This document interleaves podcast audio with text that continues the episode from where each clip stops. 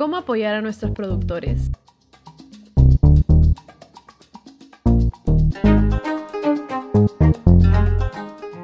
Bienvenidas y bienvenidos a Bocadillo Sostenible. Somos Lucía y Valeria. Y en los próximos 15 minutos queremos conversar contigo sobre el consumo responsable de alimentos.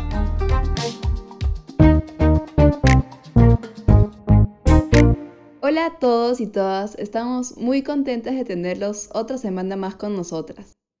Sí, además después de tiempo, vale. En verdad que sí, después de años, por cosas de la vida, nos hemos tomado una pausa bastante larga, pero ahora queremos retomar con el último tema de esta primera temporada en la que nos enfocamos en analizar cómo se producen nuestros alimentos. Después les contamos de qué va la segunda temporada, pero esta semana queremos conversar de un concepto que queríamos profundizar desde el inicio y que hemos postergado porque queríamos abordarlo recontra bien. Exactamente. La cosa es justo poder profundizar con información que valga la pena. Así que hoy les traemos el episodio sobre comercio justo que de hecho es súper relevante en un país como el Perú, sobre todo con la coyuntura social en la que estamos pasando hoy. Y es justo hoy más que nunca que vemos una profunda división social que se ve reflejada en conflictos que es urgente atender.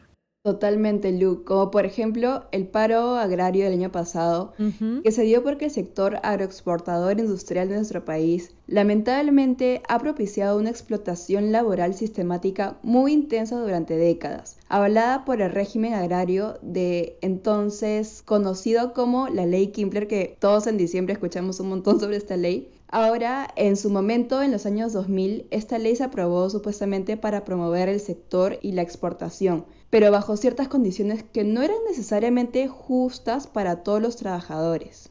Exactamente. Ante esta situación, desde diciembre del año pasado, los trabajadores del sector iniciaron válidos reclamos exigiendo mejores condiciones laborales y sueldos dignos. Pero por un mal manejo de la situación de ambas partes, de las autoridades, el conflicto social escaló. Se tomaron carreteras, se dieron casos súper indignantes de uso desmedido de la violencia del sector policial y también hubo una respuesta violenta de algunos protestantes. Entonces se vieron afectadas sobre todo muchas familias en las zonas agrarias, en las ciudades, tanto por el paro como por la falta de recursos e incluso a raíz de la violencia hubo dos muertos. Entonces ha sido un conflicto muy serio y muy doloroso para el país que ha afectado a las personas más vulnerables de nuestra sociedad. Exacto, y tristemente como este hay muchísimos conflictos en el Perú Así que creemos muy importante ir más allá y reflexionar en cuál es la raíz del problema. Y es que el trabajo de nuestros agricultores históricamente, y también lo hemos hablado en otros capítulos, no ha sido valorado. Si bien existen esfuerzos de parte del Estado de velar por los derechos laborales, no son suficientes o ni siquiera se cumplen las leyes. Y hay personas que se aprovechan de las imprecisiones legales para beneficio propio. Y es que en un país como el nuestro, donde la agricultura es una actividad tan esencial como diversa y donde también existe tanta desigualdad social, los grandes cultivos muchísimas veces basan su modelo económico entero en explotar a sus trabajadores más esenciales. Y es por esta razón que queremos hablar del comercio justo. Pero a ver, vale, yo creo que tenemos que iniciar por el inicio. ¿Dónde y cuándo nace exactamente el concepto de comercio justo? Bueno, les contamos, eh, para ello nos tenemos que remontar más o menos a los años 50, 60 del siglo pasado en Europa, donde nace esta idea de buscar asegurarse que los trabajadores que se dedican a la producción de los alimentos sean tratados lo mejor posible y de manera digna. Este fue un concepto que circuló en el, entre comillas, primer mundo por un buen tiempo, pero recién es en los años 90 que se consolida y nace la certificación Fairtrade. Esta certificación reúne varios requisitos para garantizar condiciones de vida dignas y darles oportunidades de desarrollo a quienes cultivan los alimentos. Ahora, ¿cuáles son estos requisitos? En primer lugar, se busca asegurar un precio mínimo que cubra a totalidad los costos de producción. Esto puede parecer muy básico, pero en productos como el cacao o el café, que dependen totalmente de la variación del precio del mercado internacional cuando se exportan, es necesario asegurar que el productor pueda vender su mercancía a un precio justo para él. Así es. Otro factor a tener en cuenta es que Fairtrade propone el pago de una prima. Esta prima quiere decir que además de cubrir los costos para cultivar el alimento en sí, se paga también un monto adicional que el productor va a usar para cubrir otro tipo de necesidades, como por ejemplo construcción de escuelas hospitales en la zona, equipos de protección de ahora en esta situación de pandemia y quizás otro tipo de proyectos que mejoren la calidad de vida de la comunidad de los productores. Ajá, y de hecho, el último eje que tiene en cuenta Fairtrade es la organización de la comunidad. ¿En qué sentido? Pues no se le da la certificación a un único productor o a única familia, sino que se busca que los agricultores de cierta zona fortalezcan lazos entre ellos y genuinamente trabajen juntos en asociaciones o cooperativas. Y esto garantiza dos cosas. Lo primero es que mantengan la formalidad y se aseguren de que todo esté en regla. Y lo segundo es que en realidad lo más importante es la toma de decisiones participativas. Y es justamente esta libertad de autogestión que es crucial, porque hace que todo el movimiento de comercio justo o fair trade tenga sentido, porque el desarrollo no debe ser impuesto bajo estándares de algún comprador X que venga de otro continente, entre comillas, más desarrollado, ¿no? Sino que el desarrollo real debe depender de la realidad de cada comunidad, debe ser un desarrollo endémico. Así es, Lu, debe venir desde adentro.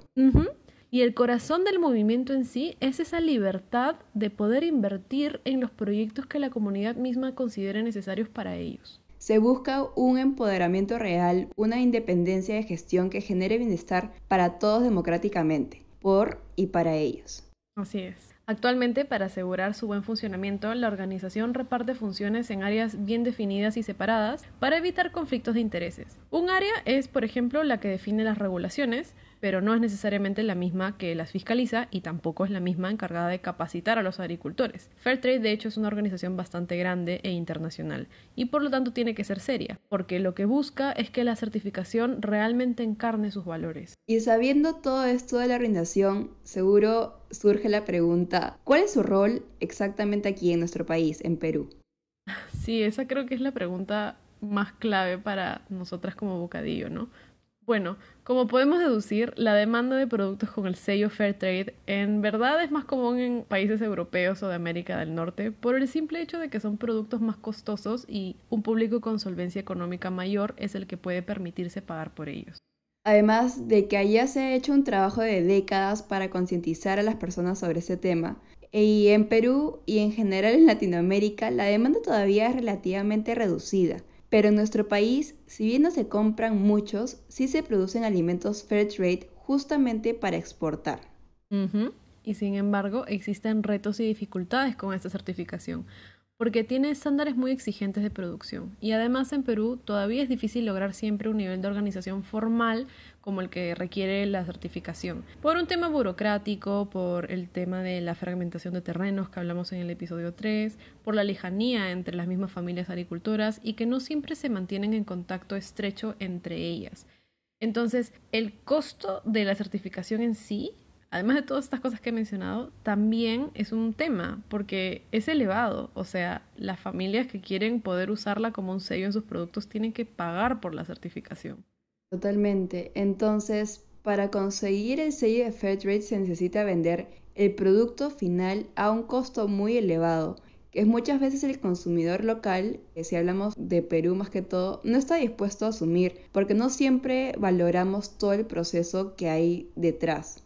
Sí, lamentablemente así es la realidad. Pero no todo es blanco o negro. En Perú se han desarrollado soluciones alternativas de comercio justo que comparten justamente los valores principales del movimiento en sí y que también comparten varios ejes con la organización de Fairtrade. Así es, y una de ellas es la agroecología, de la que hablamos en el episodio anterior, que es una ciencia, un movimiento y una práctica que estudia cómo los diferentes componentes de un agroecosistema interactúan busca crear sistemas agrícolas sostenibles y promueve la justicia social, replanteando la relación que existe entre la naturaleza y la sociedad.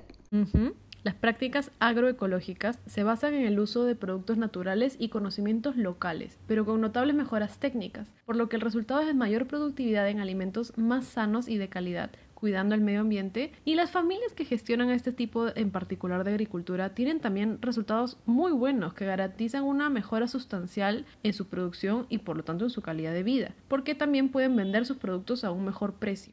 Más allá de la agroecología, otra alternativa son los sistemas de garantías participativos. Nacen precisamente por la dificultad de cubrir los costos de certificaciones como la de Fairtrade y la necesidad de las pequeñas unidades agrícolas familiares de demostrarle al mercado local las bondades de su producto. En los sistemas de garantías participativos, los protagonistas son los mismos productores, los consumidores y otros miembros de la comunidad.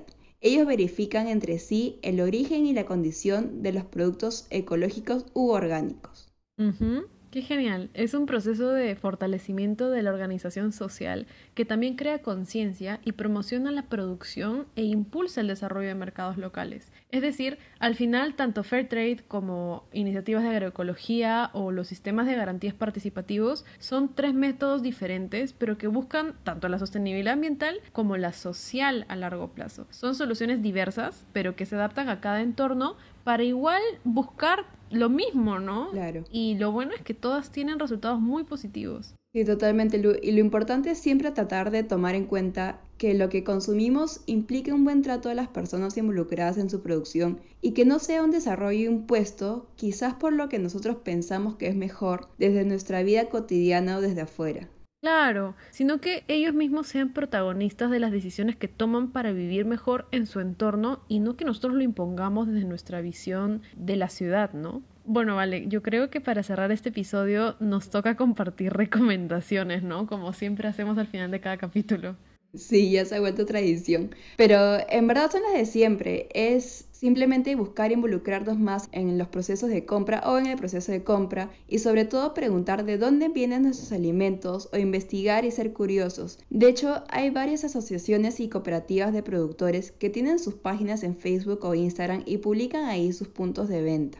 Exacto. Es bueno cultivar el hábito de buscar satisfacer nuestra curiosidad conversando con las personas que nos venden nuestros productos también. En especial en puntos de venta como ferias o tiendas ecológicas o mercados chicos y lugares donde sabemos que les interesan las buenas prácticas. Muchas veces ellos mismos están dispuestos a contarnos sobre dónde provienen nuestros alimentos. Y justo es esta reflexión antes de comprarlos la que queremos tener y por eso los temas de la primera temporada van por ahí. Exactamente, Lu. Y bueno, esto ha sido todo por este episodio y cerramos también esta primera temporada de Bocadillo Sostenible. Sí, de hecho tenemos sorpresas súper interesantes para la segunda temporada, pero las guardamos. Igual, hoy día les vamos adelantando que los temas de sostenibilidad que hablaremos en esta segunda temporada se van a orientar un poquito a lo que hacemos después de consumir nuestros alimentos, o sea, con los residuos. Sí, va a estar recontra interesante y no se olviden de seguirnos en redes sociales, estamos como Bocadillo Sostenible en Facebook, Instagram